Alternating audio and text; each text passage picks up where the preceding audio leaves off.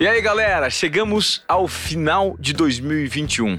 E a pergunta que eu faço para todos vocês que acompanham, acompanharam todos os episódios ou parte deles durante esse ano que se passou. O que, que ficou, né?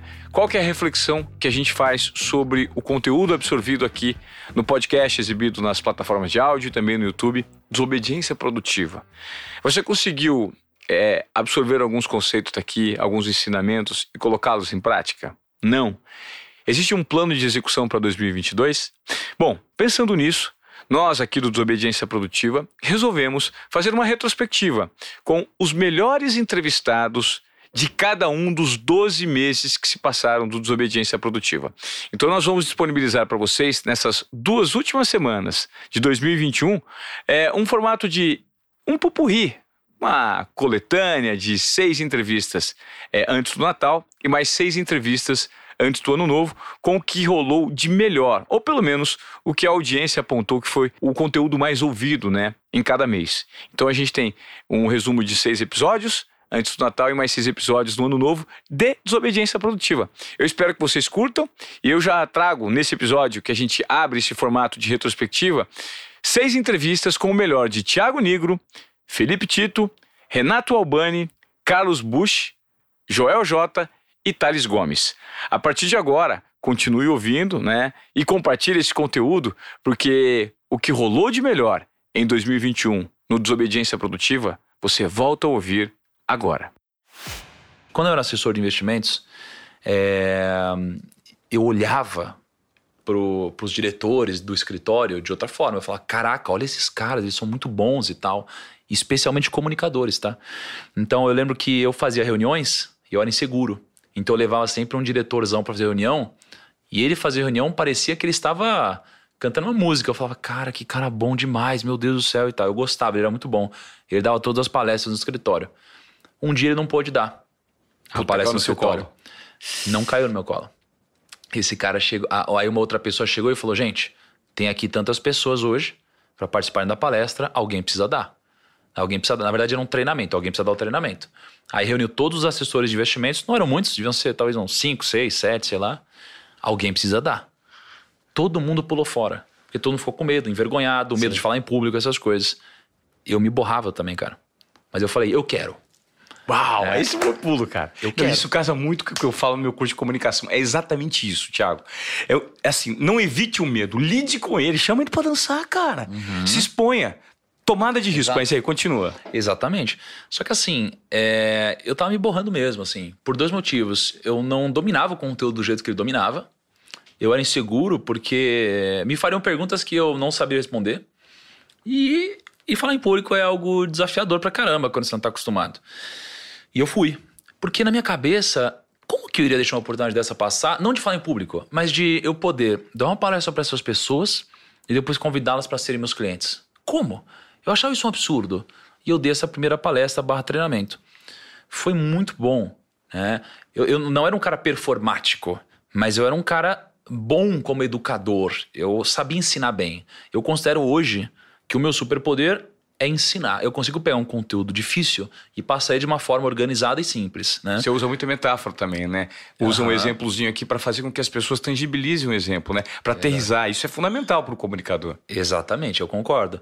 E aí, esse é o meu superpoder. Não é ser muito carismático e tal, é educar bem. Aí, com o tempo, eu fui desenvolvendo outras coisas. Mas quando eu fiz essa palestra, eu entendi que eu fazia isso bem, que eu tinha potencial e que eu abri contas. Então, eu comecei a fazer isso. Até que só eu fazia isso no escritório e ninguém mais fazia. E eu comecei a captar muito cliente fazendo isso. Muito, muito, muito cliente. E eu, eu ficava inconformado em como esse medo paralisava as outras pessoas e elas não uh, captavam clientes porque não tinham essa manha de falar enquanto as pernas tremiam, né? Elas queriam que a perna parasse de tremer, é o que o Warren Buffett sempre diz. E eu, eu segui nessa jornada. Aí eu aprendi que eu poderia ser um bom educador, um bom palestrante, né? Mas eu nunca imaginaria palestrar no sentido tradicional de ver uma palestra de alguém, né? E sim algo específico em que o tema fosse maior do que eu. Hoje, talvez isso tenha mudado um pouco, né, para algumas pessoas. Então, nesse momento, eu percebi. Tá? É, e aí, com o tempo, eu fui desenvolvendo. Cara, eu vi aquela palestra que você deu, é, foi uma das coisas que mais me chocaram. É, repito, quando você falou para 20 mil pessoas no Ibirapuera, você parecia mais um entenda a analogia, um líder religioso. Eu sou um cara que eu uso a mesma roupa todo dia, né? camiseta preta, calça de moletom, tênis confortável. Pô, eu fiz um tênis aqui numa, com, com a Fever e, cara, aí é um tênis no estilo Sketcher. Tipo, é um tênis gostoso, assim, não tem cadarço, é o meu estilo, é um estilo leve. É, eu tento dar um exemplo bom pro meu time, então, às vezes eu tenho alguma vontade de fazer extravagância e não faço. Porque eu quero dar esse bom exemplo, eu entendo o peso que eu tenho. E o risco grande do sucesso material é que quando o sucesso material te sobe a cabeça, você tá lascado. Porque você vira um ostentador. E o ostentador, ele ama as coisas e usa as pessoas. Só que o ostentador ele atrai para próximo dele as pessoas que também amam as coisas e usam as pessoas. E o problema é que a primeira vacilada que você der, vão te usar. E você deve amar as pessoas e usar as coisas. É perigoso inverter essa ordem. Então o conceito de heavy é muito importante para mim. Para mim, porque eu tenho um sucesso material. E para mim, quando eu fracasso. Então acho que quer levar isso para sua vida com a mensagem de que não leve tão a sério nem o sucesso material, nem o fracasso, vai ter uma, uma longa jornada, vai ter uma vida perene, vai ter segurança. Porque a humildade, ela é a ponte que desbloqueia a tolice. É, o tolo é o ignorante ou arrogante. O arrogante, ele acha que sabe tudo. O ignorante, ele não sabe que não sabe. Ambos são tolos. E o que desbloqueia a tolice é a humildade. Porque o arrogante só é arrogante achando que sabe tudo. Mas ele só acha que sabe tudo porque não sabe o suficiente. E o que desbloqueia a arrogância é a humildade, é a humildade que faz ele acessar o conhecimento. Porque é impossível ensinar um arrogante que não é humilde. E o inocente ou ignorante também precisa ser humilde para entender que não sabe tudo e buscar conhecimento. Né? Então a humildade, ela te faz nunca parar de crescer. E quem para de crescer começa a voltar algumas casas. O mundo é uma grande esteira rolante que anda num ritmo para trás. Então, se você ficar parado ou andar muito devagar, você volta para trás. Você tem um ritmo uh, mínimo necessário para que você continue andando para frente ou que pelo menos você fique parado. Né? Então, a humildade ela serve para isso serve para não te expor ao risco da ruína, serve para te proteger de relações erradas, serve para não te cegar perante as incertezas que aparecem nos negócios, na vida pessoal, no mercado de investimentos, nos interesses das pessoas e, e para também nunca te cegar a ponto de esquecer das pessoas que te apoiavam quando você não era quem você é hoje, né? Então, eu entendo algumas pessoas muito grandes, muito maiores que eu, que acabam priorizando muito mais as relações que elas criaram antes de ter algum tipo de fama, né? Porque a fama pode cegar, tá? A fama ela te faz ser obrigado a ser alerta o tempo todo, né? E com o tempo você cria um filtro para isso. Mas acho que a humildade ela te brinda de muita coisa, porque também tem gente que passa a querer te proteger pelo simples fato de você ser humilde e passar uma mensagem legal, tá? Então acho que o conceito de Hevel é uma mensagem interessante que eu queria passar para a galera aqui. Isso foi uma coisa que eu fui aprendendo com o tempo e com maior eu fui ficando, financeiramente falando, menos eu fui precisando provar para os outros que eu tinha esse claro. tamanho, que eu tinha esse dinheiro, que eu tinha. Então, beleza, você não ajuda? Não ajudo, velho. Você acha que eu não ajudo? Eu não ajudo, tá tudo bem. Ah, você acha que eu sou trouxa porque eu gastei esse dinheiro no carro? Eu sou trouxa, é pra você tá tudo bem. É, isso é mesmo. Você começou a se desvencilhar dos conflitos internos que todas as pessoas têm. É? É, uns em maior dose e outros em menor dose, mas é um fato. Todo mundo tem, de certa forma, um medo de julgamento, né? Sim. E você foi se desvencilhando disso. Felipe, é, a história dos Estados Unidos tá maravilhosa. Pra caralho, a gente foi pra outro não, canto, cara, voltou, não, mas, mas vambora, vambora, é, vambora. Mas a história dos Estados Unidos estava tão legal, maravilhosa, aliás. Mas me conta, aí você eh, não, não conseguiu, tava comendo McDonald's pra cacete, e aí? aí Como fui, surgiu? Aí fui pro emprego do, do Brasil, lá não rolou no, no Bossa Nova. Eu fui pro restaurante do lado, que era o Aroma, Aroma Bakery Coffee. Era um, uma bakery, é, todo mundo judeu, todo mundo Israel, todo mundo israelense lá e tal. E eu falei, e tinha a galera do backstage que era todo mundo mexicano e guatemalteco, todo mundo, Guatemala e México. Chegamos para falar lá, o dono tava na, no dia. Você vê como Deus não faz as paradas, velho. Não tem papo errado com o cara. Era o dia para estar tá lá, cheguei para pedir um emprego, tava lá sozinho na mesa, um cara gigantesco. Era um cara muito grande, assim, gordão, gigantesco. E ele olhou pra gente, porque sabe aquele cara que você falou, vai abrir a boca, vai sair um dragão da boca, ele vai me matar. O cara não muito mal encarado, cara de gangster assim. Aí a gente falou com o garçom, falou, a gente o meu amigo falava inglês. E eu não falava nada. A gente queria um emprego, velho. A gente precisa de emprego, trampado, o que for, velho. De valer, de, de, de dishwasher, lava, tu lava o que tiver que fazer, a gente vai fazer. Aí o cara ouviu e falou: Come here, come here. O inglês dele era maravilhoso. Come over here. Era, era o assim. Java? Era o Java do Era Guerra tipo? Aí ele falou assim, olhou no meu olho, ele falou, do you know how to do pizzas? Aí eu falei assim, I love pizzas. I love Aí meu amigo olhou e falou assim, Não, ele perguntou "Ô, se sabe fazer." Não tá perguntando se sabe, você gosta de pizza, ele Você sabe fazer. pizza. Aí eu falei, então fala pra ele que eu não sei, mas eu aprendo rápido. Boa. Aí ele olhou e falou assim, You English? Eu, esse meu inglês dele era tipo o meu, só que um Sim, pouco melhorado. melhorado. Ele, you English? Eu falei, no English. Ele, you go to kitchen. You English? Aí meu amigo, yes, English. Ele, you go to bar. Bye. E olhou pra baixo e voltou pro celular. Eu falei, caralho, será que eu tô empregado? Já contratou de cara? Não, assim. eu não entendi muito bem. Eu falei, será que eu tô empregado? Ele quis dizer, eu vou pra cozinha, faço, vou comer? O que, que eu vou fazer? Aí o um Mochico, eu lembro muito bem. O Mochico Ahir era o nome dele.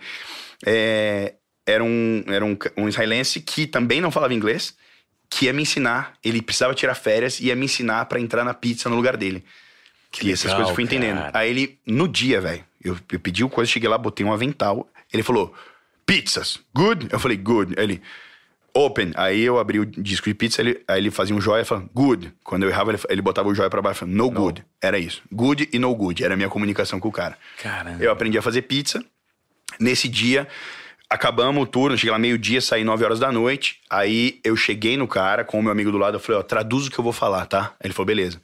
Aí eu cheguei, o nome dele era Hagai, o, o dono lá. Eu falei, Hagai, é, me perdoa o abuso, é, mas eu preciso da diária de hoje. Eu não vou te pedir nunca mais dinheiro antecipado, mas eu preciso dessas horas que a gente trabalhou hoje, que foram um pouco mais de, de é, 9 horas que 9 dólares a hora, que era o que a gente começou ganhando, ganhando 7,50 e foi pra 9 depois. Pra eu pagar o lugar onde eu vou dormir, porque senão eu não tenho onde dormir hoje. Aí ele falou: Eu vou te dar o dinheiro, mas nunca mais me peça dinheiro. Judeu, o cara lá tava... Aí ele, pum, me deu o dinheiro e eu só recebia todo domingo daí pra frente. Aí minha vida brilhou, velho, porque eu tinha pago já é, cinco dias de hostel, não precisava mais comer, porque eu chegava no restaurante, comia no restaurante, levava pra viagem do restaurante, então não tinha problema nenhum, parei de comer McDonald's todo dia. É, e aí eu podia, eu tinha, comecei a ter liberdade, ele viu, velho, que eu vivia pra aquilo. Eu vivia pra aquela parada lá. E ele começou a ver. O mais legal é isso, né? Você trabalha tem- entrega, né, quando meu? tem- então, mas Propósito. quando tem reconhecimento da, pra quem está entregando é Claro. muito mais legal, né? Sim. Aí ele falou, velho, você quer fazer double shift? Eu falei, não é que eu quero, eu preciso. Aí eu entrava X, trabalhava lá 18, às vezes já cheguei a trabalhar 26 horas, velho, cortando pepino, fazia tudo que. Era animal, assim, era, era um bagulho que eu olhava e falava, mano, não acredito que eu tô fazendo isso de pé, cortando pepino aqui igual um maluco. Só que eu comecei a juntar dinheiro. E ele começou a ver minha dedicação, ele começou a me chamar pra uns trampos, porque eu não podia trabalhar todos os dias na mesma função. Eu tinha que tirar um day off. Aí quando eu tirava o day off, ele sabia que eu precisava trabalhar e me botava de valet. Então eu ia pro valet, estacionava os carros do restaurante no dia que eu tinha que tirar day off de cozinha. Aí ele começou a me contratar pra trampo pessoal dele. Ele falou, ó, pega meu carro, pegava o Rolls- Royce do cara e ia pra loja de flor em, sei lá, em Santa Mônica, pegar um buquê pra uma mina que ele tava saindo. Comecei a fazer, tipo, o trampo pro cara, e quando eu vi, eu tinha juntado um dinheiro, aí em três meses de restaurante eu já tava negociando o contrato do meu flat em inglês e aprendendo espanhol, porque todos os meus funcionários de base lá da cozinha eram mexicanos e guatemaltecos, então eu já tava com a segunda língua. Ele começou a ver, peguei o tempo das massas, o corte das carnes, e falou, velho, você tá voando, quer fazer um curso de culinária, faz o Mediterrâneo aqui e tal, eu pago pra você e você assume como chefe? Eu falei, agora. Aí fiz um curso de, lá, intensivão de quase três meses e assumi como chefe. E aí, meu irmão, daí o céu é o limite, comecei a fazer pizza pro Alpatino, é, mano, servi todo mundo Você que serviu, Will Smith. você, serv- você serviu ao Patino? Eu contei isso pro Jô, velho. Eu decorei um puta texto, mano. Eu falei, o, o- ele chegou na cozinha e falou: Ó, o Patino tá aí, bota a doma, bota o chapéu, você vai levar a pizza dele. Ele pediu pizza. Eu fiz uma puta pizza. Nossa senhora, não sei como ele engasgou, Pizza tanto recheio que eu pus. Aí eu falei, caralho, eu pus. Esse cara Ele pediu queijo, eu pus uma, um- com uma senhora que fazia queijo dentro da pizza. Assim. Eu falei, caralho, eu vou pôr todo o queijo da pizza pra ele. É. Aí botava pro cara. Aí eu falei, velho, o Alpatino, mano, eu sou ator do Brasil, trabalho na maior emissora do país, né? Segunda, terceira maior emissora do mundo. E eu vou falar pra ele que eu sou ator, que eu tô tentando a vida aqui. Decorei um puta texto. Ele é produtor, diretor também. Vai que olha pra mim e fala, puta cheio, protagonista, vou virar hollywoodiano. Você já você sonha, né? É. Aí, mano, cheguei com a pizza, falei, "Uf, vai lá, tá, concentra, caralho. Cheguei com a pizza na mesa, olhei na cara dele, ele olhou pra mim, mano, minha mão começou a tremer, parecia que tava tendo um terremoto. Aí eu pus a pizza na mesa, a voz embargou, a boca secou, eu falei, enjoy your pizza. E voltei, velho. Enjoy olhando- your pizza. Só soltei a pizza na mesa e voltei. Eu falei, mano, você é burro, velho, você não falou nada. Não consegui, desaprendi, esqueci tudo que eu ia falar. Pus a pizza do cara, enfim, foi essa a minha experiência com ele. Que sensacional. Aí serviu o. Smith, serviu uma... Foi muito legal, velho. Foi uma experiência única, assim. As pessoas te olham de um olhar diferente, com um pouco de preconceito ou com admiração? Então, existe o preconceito, porque, tipo, né, tipo, o traidor do movimento. Ele não é mais o chinelinho de couro da Franklin Roosevelt. Esse cara anda de Ferrari. Por quê? Porque eu quero. Só que existe uma parada muito doida, velho, que... Já ouviu a frase, se não pode ir com eles, junte-se a eles? Sim. Então, eu fiquei de um tamanho que esses caras são obrigados a me engolir hoje. Entendeu? Entendi. Ele é obrigado a apertar minha mão e dar risada pra mim. Mesmo que ele quisesse fechar a cara ele mostrar o dedo do meio, ele tem que dar risada pra mim. Perfeito. Porque eu fiquei de um tamanho que ele é obrigado a me engolir. E eu sei que esses caras não me dariam um oi na rua se eu não fosse do tamanho que eu sou hoje. Entendeu? Mas eles são obrigados. E eu vivo com essa hipocrisia diariamente e falo, beleza. E é uma hipocrisia fudida, né? Fudida, gigantesca, velho. Mas é isso. A- ele não é melhor artista que ninguém. E, e- e eu. A gente até falou disso aqui fora, fora né, antes de começar. A classe artística hoje, velho, pra mim, ela, ela é dividida em três partes. Os que não fazem, mas estão lá. Os que fazem a média, que é a grande maioria. E uma grande minoria faz acima da média. Que eu te dou nomes aqui, que acho que são pessoas excepcionais como artistas. Quem assim, que você acha? Cara, Matheus Solano é um cara ímpar Fudido. como ser humano e como artista. É um cara que exatamente, assim, como eu faço como ser humano, de cumprimentar a tiazinha do café até o diretor da mesma forma, é um cara que eu vi e eu analiso as pessoas por isso. Eu julgo as pessoas por isso. Por isso. Como ele trata as pessoas que não oferecem nada pra ele além do serviço dela. E ele é um cara ímpar nesse, nesse aspecto. Todo mundo. Matheus Nastergalli, eu acho um cara muito fora do normal é, como artista. Ah, existem pessoas que, tipo, você não tem como, né? São incon- né, é incontestável o talento das pessoas. Você admira o Rodrigo Santoro? Cara, eu acho que ele fez boas escolhas. Fez boas escolhas. boas escolhas, Fez né? boas escolhas. Esse cara. Eu fiz um filme com ele em 2000 e. Antes de, antes de ir para os Estados Unidos, foi um dos meus últimos trabalhos antes de ir fora. Eu fiz uma participação, no- uma participação no filme com ele. Eu, ele Robson Nunes, ele era meu professor de sinuca no filme. E a dedicação dele pro trabalho é uma coisa. Chega a assustar, assim. É, uma vez eu peguei um avião com o Cauã Raymond, ele estava sentado na primeira poltrona e ele estava lendo um livro em inglês alto, assim, eu acho que era para memorizar.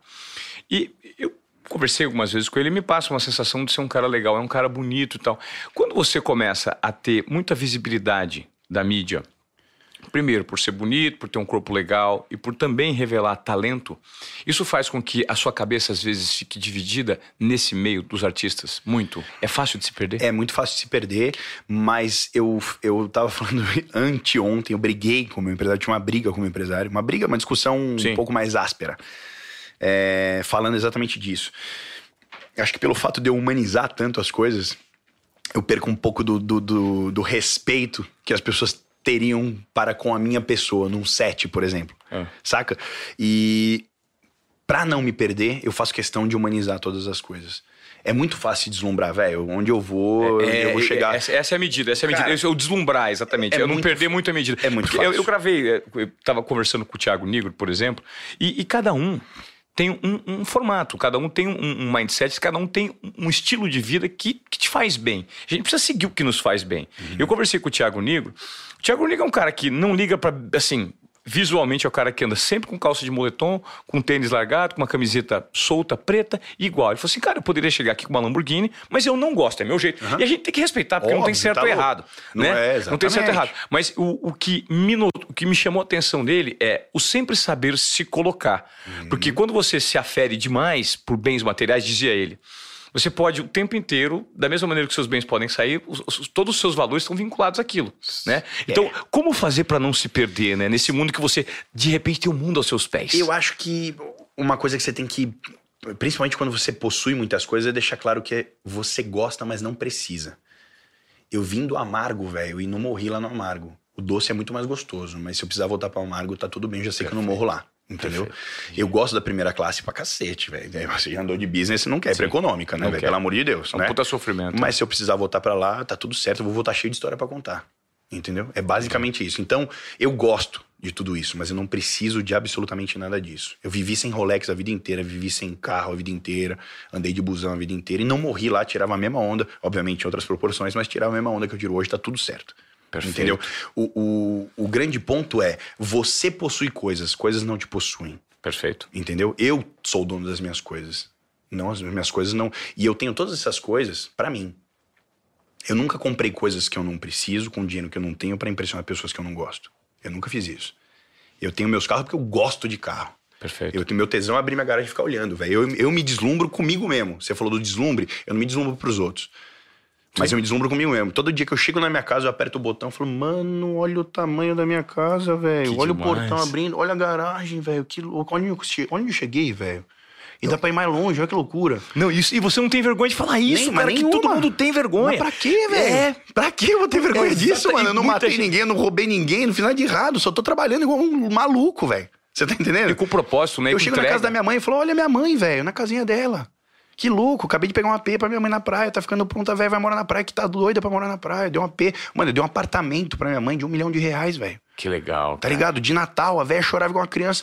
Era, era, eu tinha que fazer isso, tá ligado? Minha mãe morou de aluguel a vida inteira. Pô, tem, é seu, mãe, ninguém tira. Minha mãe, velho, eu lembro da minha, de eu chegar de balada e tal, e eu trampava como promotor nas baladas à noite, e minha mãe chorando, sentando, sentada no sofá chorando, porque não sabia como ia fazer pra juntar 18 reais que faltava do aluguel, porque ela tinha colocado não sei aonde pra comida. Eu falei, nunca mais, velho. E eu mudei a realidade de todo mundo. Meu pai mora na casa que eu que fiz a parada lá, minha mãe, dei carro pra todo mundo, meus irmãos, minha mãe, tá tudo certo, velho. Tá ligado? Meu filho escola, escola particular, tá tudo certo, mano. Entendeu? E eu fiz porque eu trabalho. E eu não tenho vergonha de fazer isso, não, velho. Tá ligado? Vergonha. Os caras falam, pô, é muito difícil ser rico. Não, difícil ser pobre, mano. Difícil ser pobre, é. Tá ligado? Onde você nasce, mano, a culpa não é tua. Isso não tem nada a ver com isso. Onde como você nasce, a culpa não é tua. Mas onde você vai morrer e como você... Aí é 100% É, sua não, culpa. não importa de onde você veio, importa pra onde você vai. É Essa isso. frase é do Edu, É né? isso. E A se você é não sabe de onde você veio, você não vai saber nunca pra onde você vai. Se você É. não dá valor pra de onde você veio, todas as coisas que você passou, que você teve que engolir, que você teve que abrir mão pra ter tudo que você tem, por isso que eu não tenho vergonha, mano. Eu sei tudo que eu tive que abrir mão lá atrás. Mano, meu filho, velho, ele tá aqui, do- tá aqui com a gente, inclusive no estúdio, né? Não sei se- Gravando, sim. Ele tá aqui comigo. Ele sabe o quão ausente eu fui e sou pra caralho na vida dele. Ele paga o preço. Tá ligado? Então, no momento que a gente tá junto, eu faço uma questão de que ele absorva todos esses valores, porque, tipo, eu ia viajar pra trampar, eu voltava, ele tava engatinhando. Eu voltava, ele já tava de pé. Eu voltava, ele já tava falando. Tá ligado? Eu perdi muito disso. O, meu- o artista é egoísta de, de fato. Eu tenho meu sonho de artista. Mas junto com isso veio toda essa história das empresas e eu falei, mano, eu tenho um número, velho. E esse número vai ter que ser conquistado. Eu vou chegar nesse número. E, pra chegar nesse número e fazer tudo, tudo que eu faço pelo meu filho, pela minha mãe, pela minha família, por todo mundo, eu vou ter que pagar um, um preço. E eu tô disposto. O meu trabalho é bom por isso. Quando uma coisa dá errado, a pessoa só não ri. Trabalho de um médico, alguém morre, entendeu? Pra mim tá tranquilo. Então, É, é só isso. não ri, vamos pra Só não outra, vamos pra outra. Só que acontece situações de. Já, por exemplo, evento pra empresa, quando você tem essa coisa, às vezes quando não é muito bem preparado. Isso tem pouco tempo com que aconteceu. Um dos piores da história foi fazer um evento e eu ia, na verdade, eu ia fazer uma abertura e ia ter um show do Titãs depois. Nossa. E eu só descobri isso meio que, assim, teve. Não sei como é que foi essa informação, mas eu descobri meio que na hora. Eu falei, caramba, mas como é que vocês não me falaram?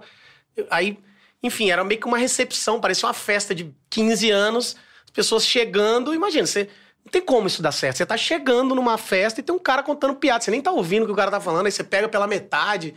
Aí fala, tá. não mas- teve energia, não É, teve não sinergia, teve não teve graça, identificação, é. E aí, era pra fazer meia hora de show. Quando deu 10 minutos, eu vi que não tava funcionando. Eu comecei a conversar com o meu produtor no microfone. Tipo, aí eu tava me divertindo. Eu já sabia que não era mais pra eles. Aí eu falava alguma coisa, falava, viu, não falei que essa não ia funcionar? E continuava e eles nem ouviam o que eu tava falando, cara. Aí eu terminei brigado, foi um fracasso, assim. Mas tudo bem, acontece, é, é muito doido. Dói, assim, dói que você fala, ai, nessas horas você pensa, que ideia é essa? Que ideia de contar piada, cara. Que ideia errada, pelo amor de Deus. Eu acho que um dos grandes desafios, você me corrija se eu estiver errado, é, num, num, numa- num contexto de sociedade que a gente está vivendo né, é, há 20 anos, 30 anos, fazer piada é, tinha um nível de aceitação. Né? Certo. com vários, com vários assuntos. Hoje em dia, graças a uma correção de rota da história, eu, eu gosto de falar nisso, eu acho que você concorda comigo, porque as minorias têm, têm voz, e hoje essa voz das minorias, e essa voz que revela que se ofende alguém, deixa de ser piada, porque piada, pura e simples, não ofende ninguém. Ficou muito mais complexo você lidar com a questão do politicamente correto em relação a fazer comédia com negro, com gay, com, enfim, com todos os tipos de, de, de, de perfis que nós temos na sociedade hoje. Cara, muito, porque se você vê vários exemplos, eu sou fã, inclusive, mas se você vê os trapalhões hoje, se você pegar as fitas, os vídeos dos trapalhões, você É fala, bizarro. cara, não é possível. Não é possível a gente. Como a gente evoluiu, que a gente achava, pô, os caras. Mussum era. Cadê o macaco? Aí vinha o Mussum. É. E, e, tipo assim, a gente ria muito porque isso passava na televisão aberta. Sim. Então, tipo assim, hoje é um outro momento que faz a gente se puxar mais. A gente precisa se puxar mais. Isso não é mais piada. Piada de. Isso não é mais piada de negro, tá? Esquece. Isso é ofensa. Então agora a gente tem que se puxar mais, tem que saber aonde vai, onde coloca. Então, é legal. É, assim, se tornou mais difícil, mas é isso. É por isso que a gente vai evoluir. Se a gente for ficar fazendo esse tipo de piada. Aliás, não só por esses casos, inclusive. Óbvio que isso é, é o fator mais importante, mas essa piada você já ouviu. Mesmo se ela não fosse ofensiva, o que é, tá? Ela não tem mais graça, já ouviu ela 80 mil vezes. Então eu preciso evoluir como comediante, independente disso. Enquanto ela era, enquanto ela era qualificada como piada, e se ainda o fosse, ela já não teria Já mais não teria graça. mais. Só que ainda assim tem o caso de, de isso ser racismo, ser homofobia, ser, enfim, várias outras coisas que você tem que tomar muito cuidado com o que você vai falar e embasar melhor as coisas que você vai falar. Então, eu até no, no final do meu último show que eu coloquei na internet, eu falo um caso que, que eu fiz uma piada de câncer, sobre câncer, porque eu, eu também defendo o seguinte: dá, é possível sim você fazer piada com qualquer assunto. Não é falar, ah, você não pode fazer piada de preto. Posso. Piada eu posso. Ofensa não. Perfeito. Piada eu posso. Aliás, piada, é o que eu falo isso também. Piada, cara, qual- qualquer um pode fazer uma piada sobre qualquer assunto, desde que seja uma piada de bom gosto, de que não vai ofender o receptor daquela piada, o alvo da piada. Toda piada tem um alvo. Posso fazer uma piada sobre garrafa, o alvo vai ser a garrafa. Sobre microfone, sobre você, o alvo vai ser você. Toda piada tem um alvo. Alguém tem que bater em alguém pra galera rir. Só que esse bater pode não ser ofensivo. Então, às vezes eu fazia essa piada e foi um fato que aconteceu. Eu fiz, fazia essa piada de câncer e sobre câncer e algumas vezes tinham pessoas com câncer na plateia e as pessoas torciam o nariz quando eu fazia essa piada. Nossa, fazendo. E no final do show a pessoa com câncer vinha me agradecer porque eu fi- a piada não era ofensiva, era uma piada ok. E a pessoa falava: você colocou de uma maneira que, que era uma piada. Então eu me senti incluído também no show. Quando as pessoas geralmente pulam a gente, o deficiente no show, o comediante às vezes fala: não, não vou nem olhar pra esse cara, tal, porque senão o pessoal vai achar ruim. E às vezes, pô, ele, ele já se sente excluído, assim, porque todo mundo olha. a- a- a- o relato que a pessoa, que eu até conto no show, de uma mulher com câncer me falou sobre essa piada, falou: eu, eu já tô com câncer. E as pessoas, que ela já tava assim, sem os cabelos, já tava assim, numa fase de tratamento. E ela falou: as pessoas olham pra mim, dá pra ver que eu tô com câncer, todo mundo olha pra mim com dó. Cara, eu já tô com câncer. Eu não quero ninguém olhando pra mim com dó. Entendeu? Já é uma coisa ruim. Então, quando eu lidei, eu, eu fiz aquela piada não ofensiva, uma piada e tal, e, e as pessoas riram, aí ela falou: eu consegui rir também, porque foi bem colocado. Então, às vezes uma coisa que você tem medo, não, não vou me tocar nesse assunto. Cara, você é comediante. Toca. Você tem que bater ali. Você tem que ir, você tem que aprender a fazer. Esse é o nosso trabalho, senão você vira o tiozão do pavê. Desde criança, cara. O professor que eu mais gostava era o mais engraçado. O filme que eu mais gostava, comédia. Co- Então, isso é uma coisa que eu amo. Não tem como fugir disso, eu gosto disso. As coisas que mais me marcam na minha. Cara, é muito doido isso. Que tem momentos que não tem nada a ver na minha vida, mas me marcaram porque dali teve uma coisa muito engraçada que aconteceu. Porque isso tá enraizado. Eu amo a comédia, é uma coisa minha.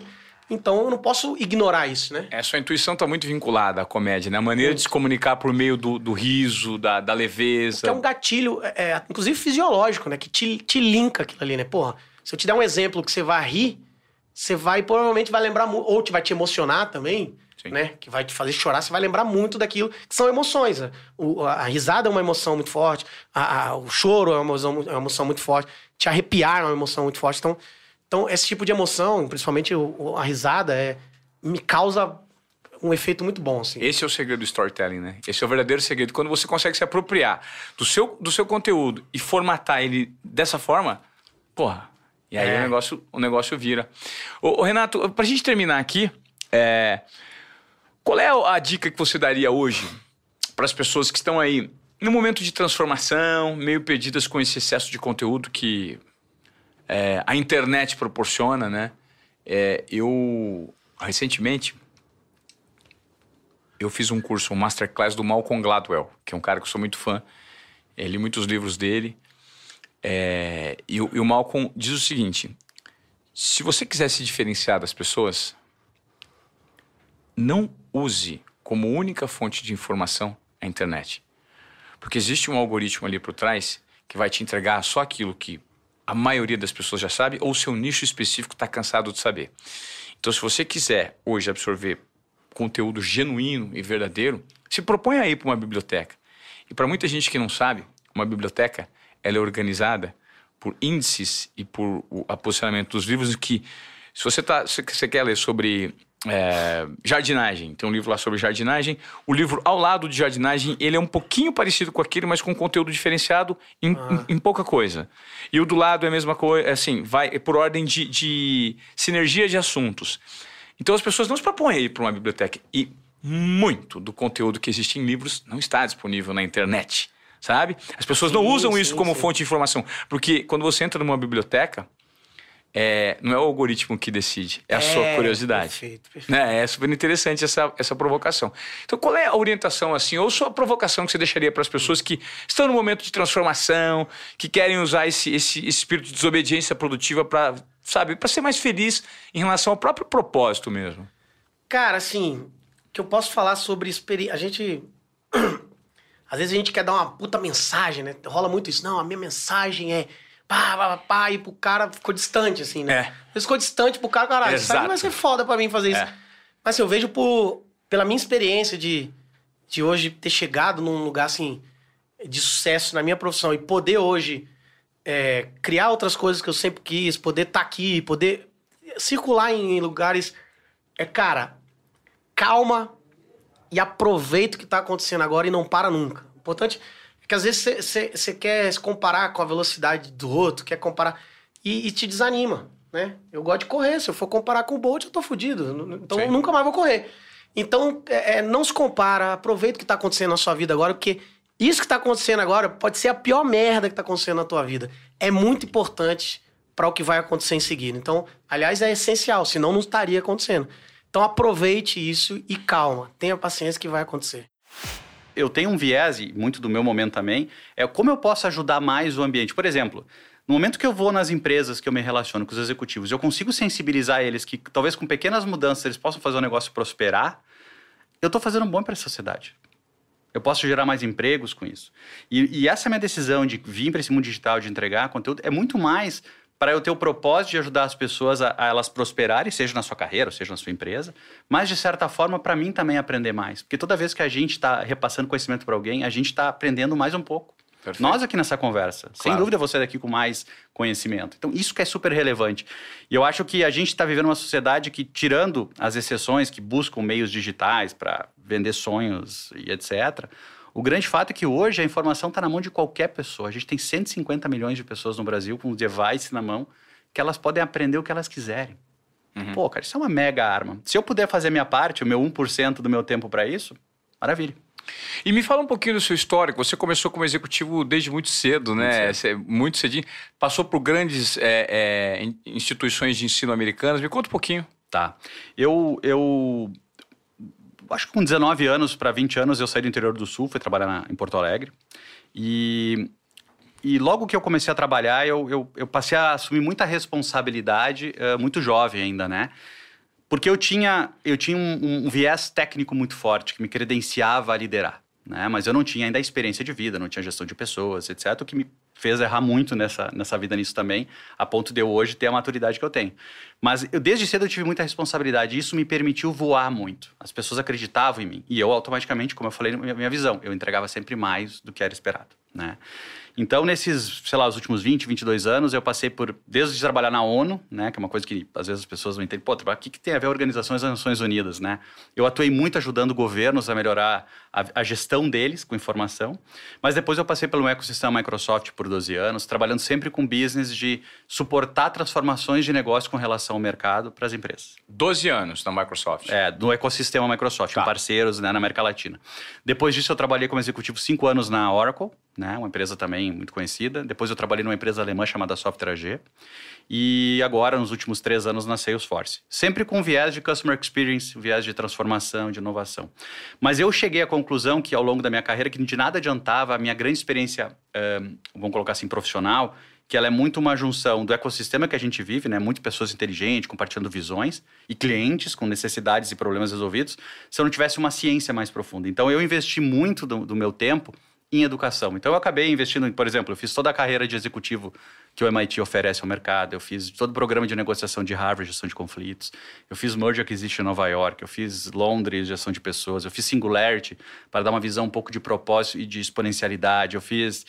eh, Enfim, tem mais uma série. Eu fiz Universidade da Califórnia, eu fiz eh, Chicago, fiz muito. Por quê? Eu retroalimentei o negócio Carlos Bush exatamente com a visão que eu poderia entregar mais. Né? E, e isso, isso deu muito certo. Então, se eu voltar os últimos 20 anos, eu era um jovem do Sul, muito simples, no sentido de conhecimento e de, de financeiro. E nesses 20 anos, de degrauzinho a degrauzinho, eu consegui ocupar o espaço que eu ocupei hoje, mas com o meu propósito de ajudar as pessoas, de criar um ambiente bom de trabalho e principalmente de eu entregar valor para os executivos, né? A Salesforce também tem muito desse modelo, né? Tipo, a gente não quer simplesmente ser o teu fornecedor, a gente quer de fato ser teu parceiro. Eu tô aqui para te ajudar, Perfeito. né? Então, é meu, meu viés foi muito nisso, né? Perfeito, é interessante. Nesse momento que a gente está vivendo, é, é, é, Carlos, qual você imagina, pela sua percepção, que seja a maior dor relacionada à transformação que precisa acontecer, que não necessariamente aconteceu ainda do ponto de vista de comportamento? A gente nota que a tecnologia está à disposição, só que ela, ela, ela, ela, ela não está à disposição de todos ainda. Né? E tem muita gente que não sabe que o mundo já é um outro mundo, que a gente vive se bobear a maior transformação dos últimos dois mil anos. Não, certamente. Né? É, é algo sem precedente. E que a pandemia só veio acelerar. Qual que você nota que é a maior dificuldade que a sociedade vive hoje em dia? Eu, eu, não, eu não colocaria que a dificuldade é a falta da tecnologia, por mais que a grande parcela não use a tecnologia. Eu acho que é, é a sensibilidade. O que falta é a educação, a visão. A...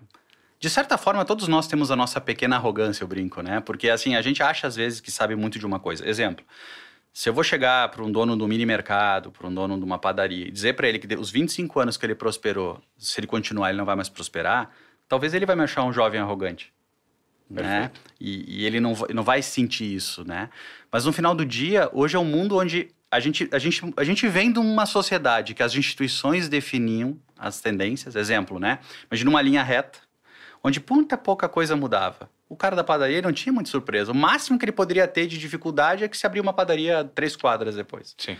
Ao mundo hoje que a cada minuto está acontecendo alguma coisa que pode transformar a sociedade, né? Então, eh, a gente saiu de, uma, de, uma- de um mundo que era baseado no- nas instituições para um mundo que é baseado nos indivíduos. E aí, quando o mundo que hoje é baseado no indivíduo, eu, Carlos, com meu celularzinho, eu posso ser dono do meu mundo. Né? Eu posso até ganhar dinheiro trabalhando pelo celular. Então, se, se aquele profissional não entender que esse mundo mudou, mas não mudou no lado romantismo, ah, a tecnologia está disruptando, também. Mas o que mudou é a, é a forma que hoje o Ivan, o Carlos, eles têm uma opção de escolha muito maior que antes. Né? Então, assim, eh, será que o modelo que levou ele. eu- será? Eu tenho certeza, né? O modelo que trouxe ele até aqui não vai levar ele para frente. Então, eu acho que a gente, a gente vive uma crise de, de, de aceitação. É que nem uma doença, sabe? Quando a gente descobre que tem uma grande doença, as pessoas inicialmente elas tentam eh, negar. E eu acho que a gente está nessa fase. Pô, a eu escutei no passado, ah, pô, que a gente avançou cinco anos em cinco meses, a tecnologia e tal. Pô, a gente viveu a era da digitalização quando os bancos colocaram o caixa eletrônico.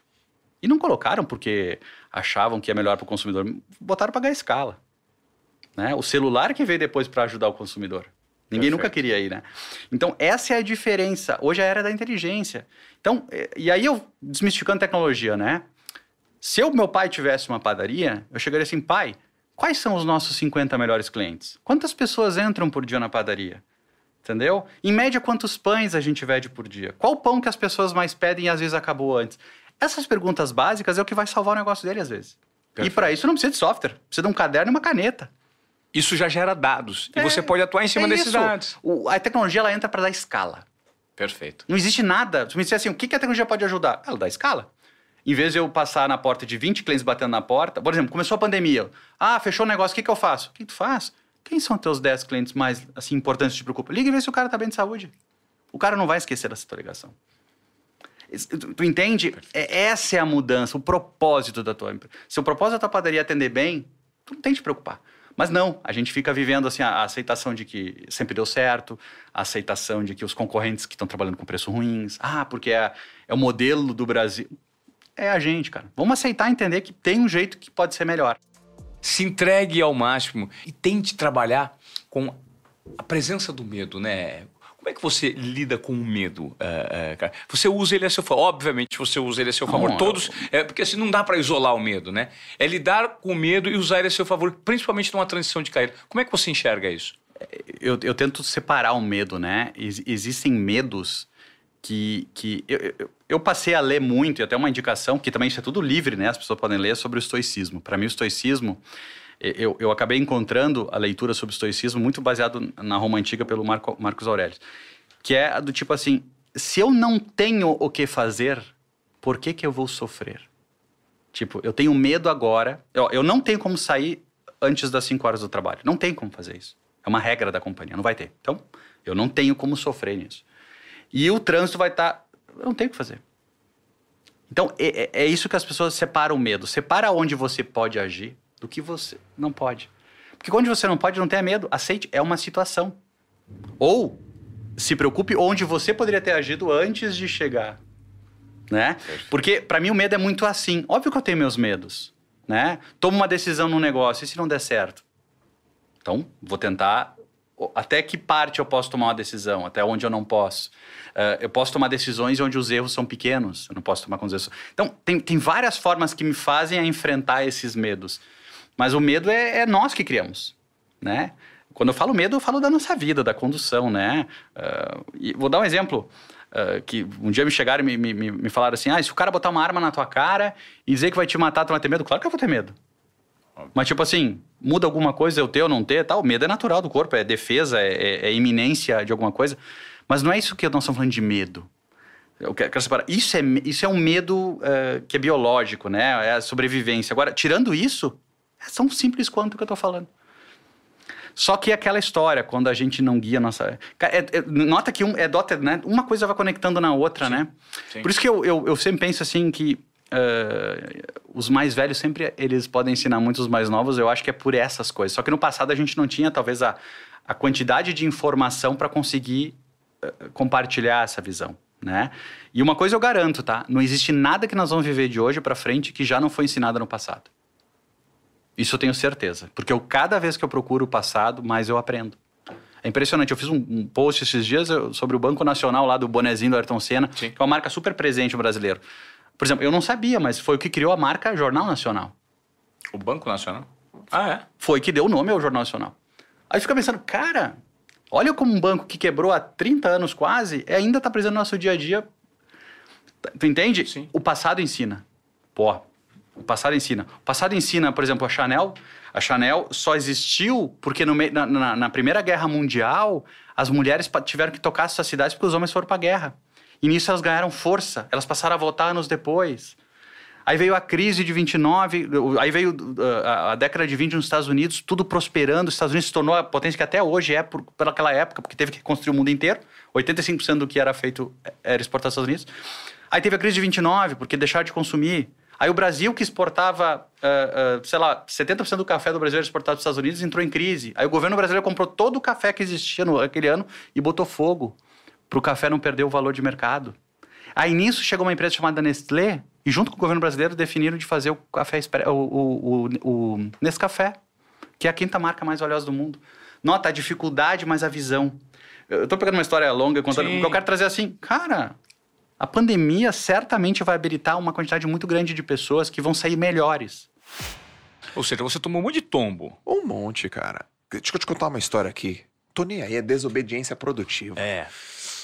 Um dia minha mulher chegou pra mim, faz muito. Ah, e como é que foi a Lalas no começo? Ela não me apoiava, a Lalas. Pra quem não sabe, a Lalas é a esposa do Joel, que Esposa. também foi nadador. Vocês se conheceram num treino, né? Pô, eu sou louco pela minha esposa, ela é louca por mim. Ela foi nadadora, incrível, engenheira e. Ah, Joel, ela te apoiava? Minha esposa não me apoiava. Minha esposa olhou pra mim um dia e falou assim: Cara, eu não sou empreendedora. Eu sou engenheira. Hoje ela é minha sócia.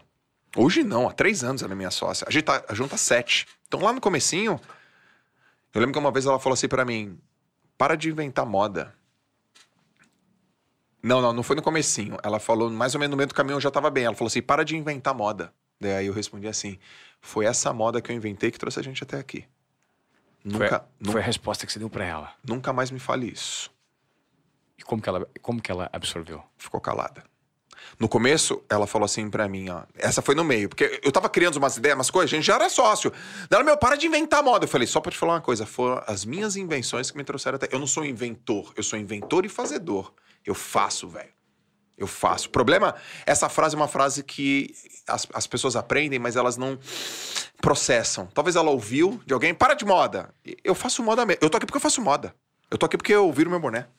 Ninguém virou meu boné, ninguém pôs duas mil pessoas no mar. Eu inventei a moda. A moda é minha. Entendeu? Então eu defendo isso. Mas quando eu tava lá, no começo, com dúvida, só tinha coragem, ela falou uma vez assim pra mim: Cara, eu tô te falando, minha mulher não falou isso pra mim, pra me podar, ela falou isso pra me ajudar. Ela falou assim: é, Você sonha demais. Sabe o que eu falei pra ela? Eu falei assim: Deixa eu te falar uma coisa, Lalas. Nunca mais na sua vida me fale isso. Eu não aceito, nunca mais repita isso. Você sabe que quando você me fala isso, e é- até levando em conta o momento que eu tô passando no meu relacionamento, é o que muitas vezes a gente permite que façam com a gente é colocarem na nossa cabeça crenças limitantes. Você sabe quantas vezes eu ouvi na minha vida que eu sou muito sonhador? Milhares. E sabe o que eu fiz com boa parte dessas dessas eu acreditei nelas. E eu notei que um momento da minha vida, Joel, falei, cara, eu sonho demais, eu tenho que parar de sonhar, eu tenho que começar a aprender coisas chatas, porque o mundo é chato e eu vivo muito num fluxo de vibração positiva.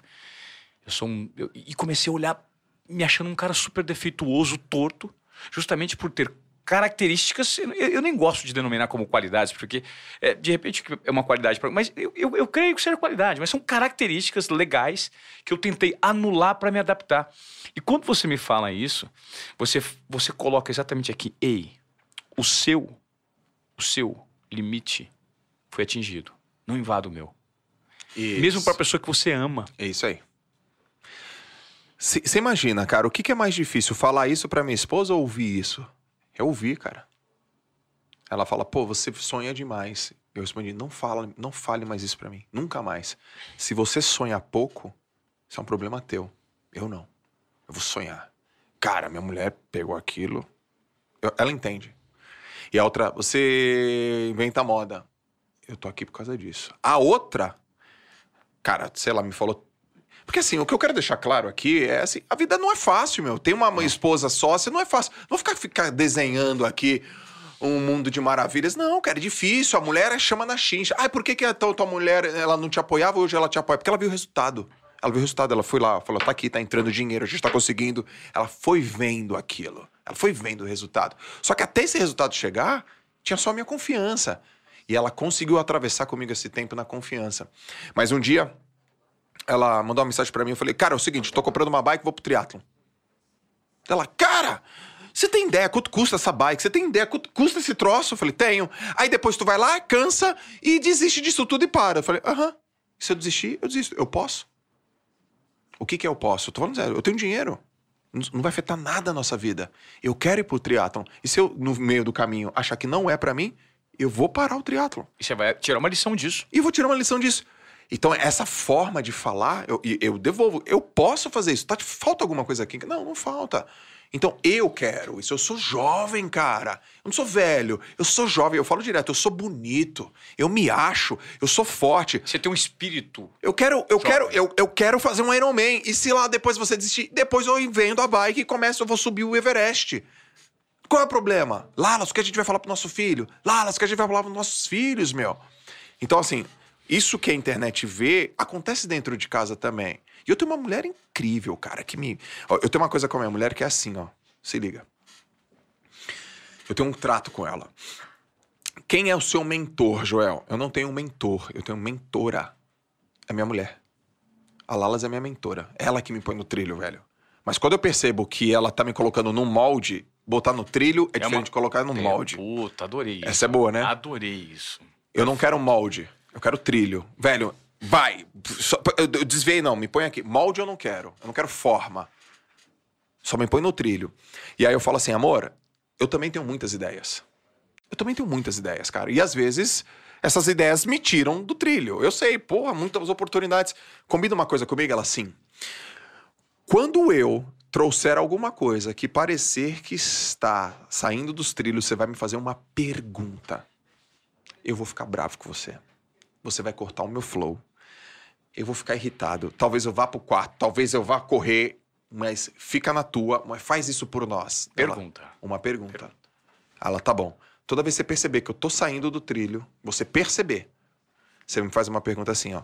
Isso vai fazer você ser o melhor do mundo? É só isso, velho. Cara, ela já fez umas 15 vezes. Eu, amor, a gente pode fazer tal coisa, não sei o que, não sei o que lá, não sei o que dela. E colocar energia nisso vai fazer você ser o melhor do mundo? Eu falo. É, né? Porque assim, eu tenho uma máxima. Ganhar não é tudo, sabe, Iva? Ganhar não é tudo, mas querer ganhar é tudo, cara. Querer ganhar é tudo. Eu tenho que querer ganhar, velho. É isso. Só que eu sei que é difícil pra caracas, meu, ganhar.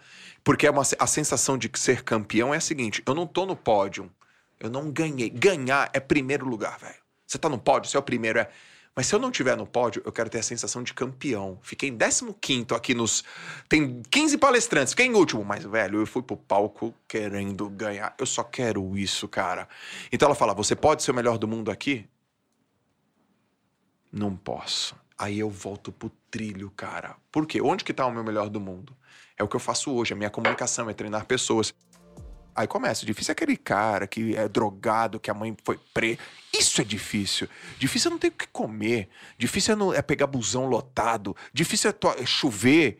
Chover, tua casa alagar, tu perder fogão. Isso é de brincadeira, né? Porque eu não tô falando pra quem tá com a casa alugada fogão, porque nem internet tem. Você tem internet, tá me vendo numa live, você tá doido. Porque, A chinelada na lata. porque é assim que funciona comigo. E aí o cara fala: caraca, é, meu, porque quem deveria te dizer isso é teu pai e tua mãe. Mas eles não disseram. Eu tô aqui, eu não sou teu pai nem tua mãe, eu sou adulto. Você quer ser adulto ou não? Até quando? Então o cara fala assim: caraca, esse cara é verdadeiro. Mas eu também levanto a mão. Mas eu também passei por isso. Eu também fiz as minhas cagadas. Eu também. Então eu te cobro assim, mas eu me cobro assim. Então a, a- mesma palavra que machuca, ela levanta. E aí eu olho na proporcionalidade, eu tô, eu tô no lucro. Eu tô no superávit. Sim, sim. Mas eu, eu corrijo e, e também aumento. Sim, é, é porque você. é- é- isso é muito louco, né, Joel? É- é- essa, essa maneira que você se comunica, ela intriga. Porque você usa o seu modelo de comunicação mental interno para os outros. Porque ele funcionou para você, ele funciona para os outros. Então você talvez seja a pessoa mais autêntica para falar dessa metodologia. Sim. Porque você colocou. Você, você é o seu case de sucesso, né? A comunicação que você adota com você, os limites que você se impõe, a maneira como você extravasa e deixa de canalizar energias que não te pertencem. Isso é muito interessante. Boa. Quando você me falou do lance do negro com o Flávio Augusto, e você falou assim: ah, que. Sabe o que você sentiu ali, irmão? Inveja. Sim. E tudo bem. Sabe por quê? Porque eu também sinto. E não tem um ser humano, Que não, não tem uma sente. pessoa que não sinta. Agora, admitir isso é difícil. É. Né? Você sentiu. Aí você falou assim: eu não não é meu ramo, cara. E ele vai fazer o sucesso porque é dele, e o que é dele é dele, o que é meu é meu, eu vou conquistar. Use isso como motivação. Fala, caramba, bicho, esse desgramento tá colocando esse tanto de gente. Por que eu não? Isso. Estão fazendo do meu jeito. Então, essa adequação da comunicação interna, quando você. Essa é a sua riqueza. Essa é a sua, essa é a sua genialidade. Você performa por conta disso. E você impacta tanto, porque eu tô aqui conversando com você agora. Ó, hoje, hoje, você mudou meu dia com essa fala. Hoje você, o Joel mudou meu dia. Sabe por quê? Às vezes nós temos algo adormecido dentro da gente. Às vezes nós nos esquecemos de que nós somos o Joel. Todos. Inclusive você. Todo mundo sente É, isso. com certeza. Às vezes quando você tá numa maré negativa, velho, você fala, cara, eu não sou nada disso. Eu sou um, eu sou um merda. Eu faço, cometi erro aqui, cometi ali. Eu tenho tanto problema pra resolver. E prova de que esses problemas, de que eu sou um merda, é que eu tenho muito problema. Porque se eu não tivesse esse tanto de problema, eu não era um merda. Já tinha, nem pintava o problema na minha vida. Sim. Mas a prova de um tanto de desafio que eu tenho é prova que eu sou um merda. E aí você começa a jogar contra você. Talvez esse seja o erro que a maioria das pessoas comete.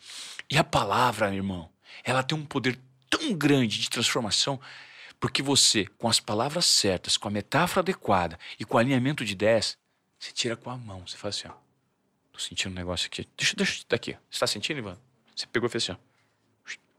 Acabou. Magia. Mão. Você não sentiu isso com Tony Robbins? É isso. E esse é o maior poder. Só que ele só existe por meio da verdade e da energia. As suas palavras têm que vir carregadas de verdade, que se transformam em energia, que abrem um canal de comunicação, que gera empatia. A empatia proporciona conexão e a conexão gera retenção. Sim. Aí retém. Então, assim, é o passo a passo. Né? Então, assim, ó, ponto A, ponto B. Verdade. Primeiro, verdade vem com energia. Energia abre um canal, um fluxo. Ela não abre um- uma, uma, uma estradinha. Ela abre um túnel enorme para você. Sim. Isso vem carregado de empatia e vem brilhando, brilhando. Aí, pumba, impacta. Quando impacta, não só impacta, você fala, uau, eu vou ficar com isso retido. E aí, gera transformação.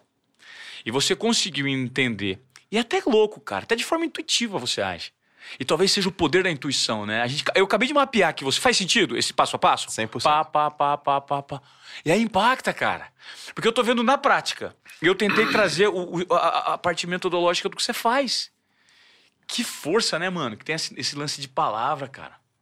É, cara. Parabéns, viu, Joel? Assim, por, por, por essa verdade, cara. Eu sou um cara da comunicação e pouquíssimas pessoas eu admiro que tem uma comunicação, assim, nota 10.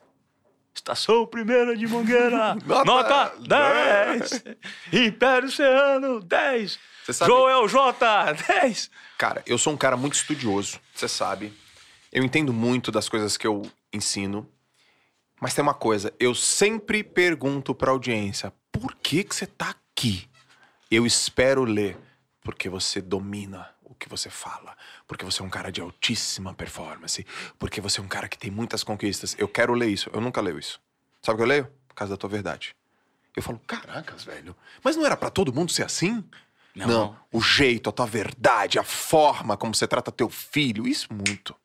A forma como você trata tua esposa, o jeito, a forma, a verdade. O jeito, a forma, a verdade. A verdade é o que mais aparece. Verdade, verdade, verdade. Eu falo, mas caracas, é porque eu não tô me ouvindo. E muitas vezes que eu tô falando, eu não olho os comentários, por exemplo, numa... Eu não olho, eu não, Não, olho. eu, eu- eu entendo isso, porque, porque senão você perde até o foco do seu raciocínio, Eu né? falo, tô só falando, velho. É.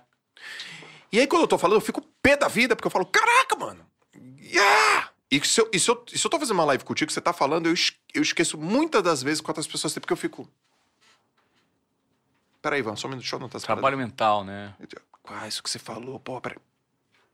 Eu presto atenção. E ao prestar atenção, eu vou saber. Uma vez eu estava com o Ivan, no podcast dele, ele falou uma coisa que me marcou. Porque eu, eu tô aqui, eu tô prestando atenção, sabe? E eu consigo lembrar.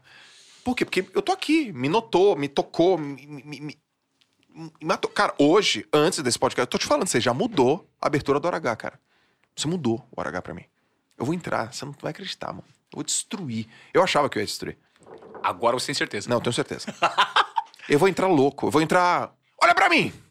Mas Pra mim aqui, ó. Presta atenção. Hoje a sua vida não vai ser igual. Sabe por quê? Porque eu tô dizendo. Acabou. Você, porque a gente usou um outro case e, e eu te apontei de repente o que poderia ser feito. E é isso, velho. É uma troca, você sabia, Joel? Muito louco. É uma troca. E quando você recebe, sabe o que que você faz? Hum. Você me doa também. E esse é o fluxo energético. Você é o cara mais preparado do Brasil, escuta da minha boca. Você é o cara mais preparado do Brasil pra treinar a comunicação das pessoas. Ninguém é melhor que você. Ninguém chega nem perto de você. Por quê? Porque quando você comunica, você já toca. Só que você tem uma diferença entre eu e você. Eu toco, você também. Só que você tem método, eu não tenho. Você hackeou meu método. Ó, você fez isso, isso, isso, isso. Fez sentido? Eu falei, pô, fez sentido essa parada aí. É, é, é. ah, pode então, crer. Então você sabe pegar o que os melhores comunicadores fazem, traduzir isso numa metodologia e ser capaz de ensinar as pessoas, dando os exemplos práticos, não só de outras como eu, como de você. Olha, olha co- como eu gostaria que você fizesse. Tal, olha como você fez. Pum, contraste. Ô, Thales, eu tô chegando no fim da entrevista contigo, até pra te liberar pro, pro seu próximo compromisso. Eu ficaria aqui o dia inteiro batendo papo com você, porque você é um cara muito legal, viu? Obrigado, cara. É, eu me surpreendi com você mesmo.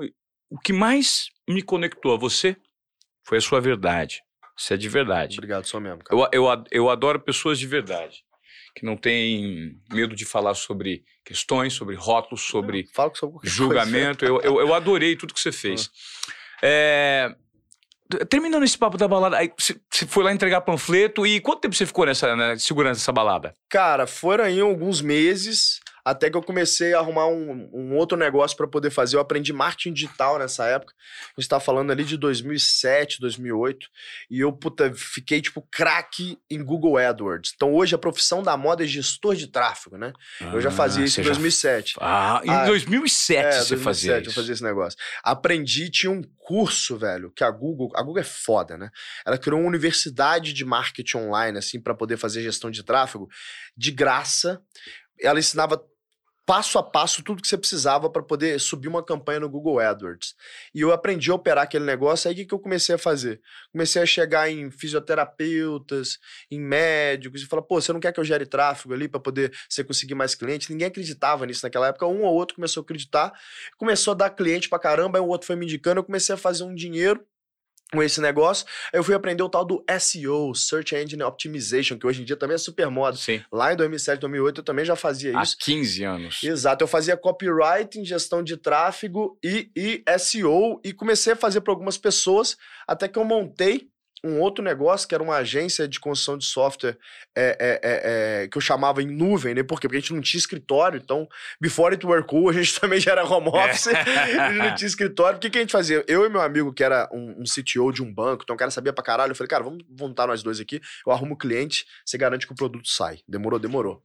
E, e aí... E isso, isso é interessante, hein? É. Ó, você arruma o cliente e você garante. Eu arrumo o cliente e você garante que o produto sai. Isso significa divisão de tarefas. É, e é entender que você não precisa. Complementaridade. E talvez isso seja algo que você seja mano. Você já me deu algumas dicas aqui quando você chegou.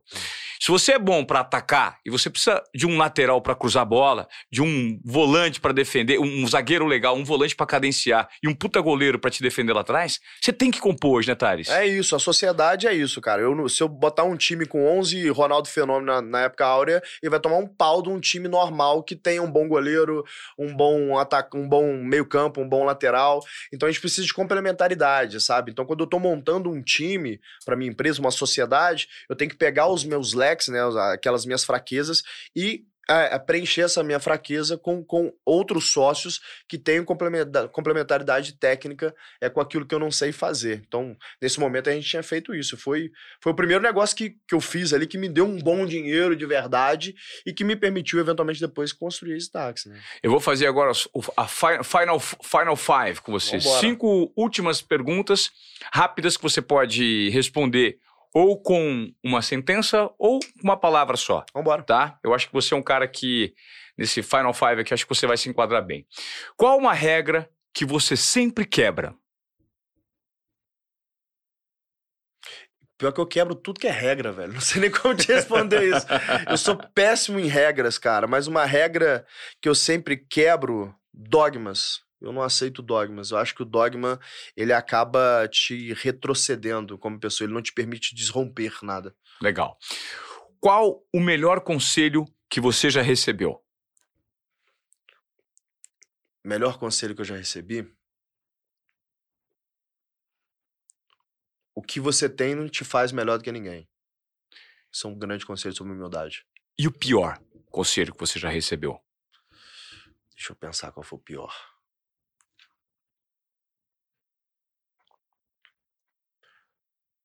O pior conselho que eu já recebi foi de um grande gestor de empresa listada que ele me falou uma vez que os fins justificam os meios e eu hoje discordo veementemente. Os fins não justificam os meios. Perfeito, adorei. Algo verdadeiro que a maioria discorda de você. A maioria discorda que egoísmo é algo positivo. Eu acho egoísmo algo extremamente positivo. Adorei, adorei. Eu acho que isso tem fundamentação. Você trouxe isso na Sim. sua fala aqui comigo. E a última é: se você pudesse criar uma lei que todos no mundo teriam que seguir, Qual seria essa lei, Thales? Acho que a lei seria: cuide de você antes de tentar cuidar dos outros. E aí, curtiram? Um monte de insight, né? A gente aqui no nosso conteúdo sempre prioriza os pensadores que estão gerando transformação, porque pensam e executam. Isso sim é ter um comportamento de desobediência produtiva. Nós chegamos ao final desse primeiro episódio de retrospectiva. Na semana que vem, segunda-feira que vem, temos o último episódio. E eu te peço encarecidamente, se, se você curtiu esse conteúdo que foi exibido hoje, por favor, compartilhe. Isso faz uma tremenda diferença. É o boca a boca que faz o Desobediência Produtiva ganhar capilaridade e o nosso conteúdo chegue em mais pessoas. Eu conto com a sua participação. Se você não está inscrito no canal, por gentileza, se inscreva no YouTube e aponte para os seus companheiros, as pessoas que precisam dessa transformação, o nosso conteúdo. Gratidão e até semana que vem.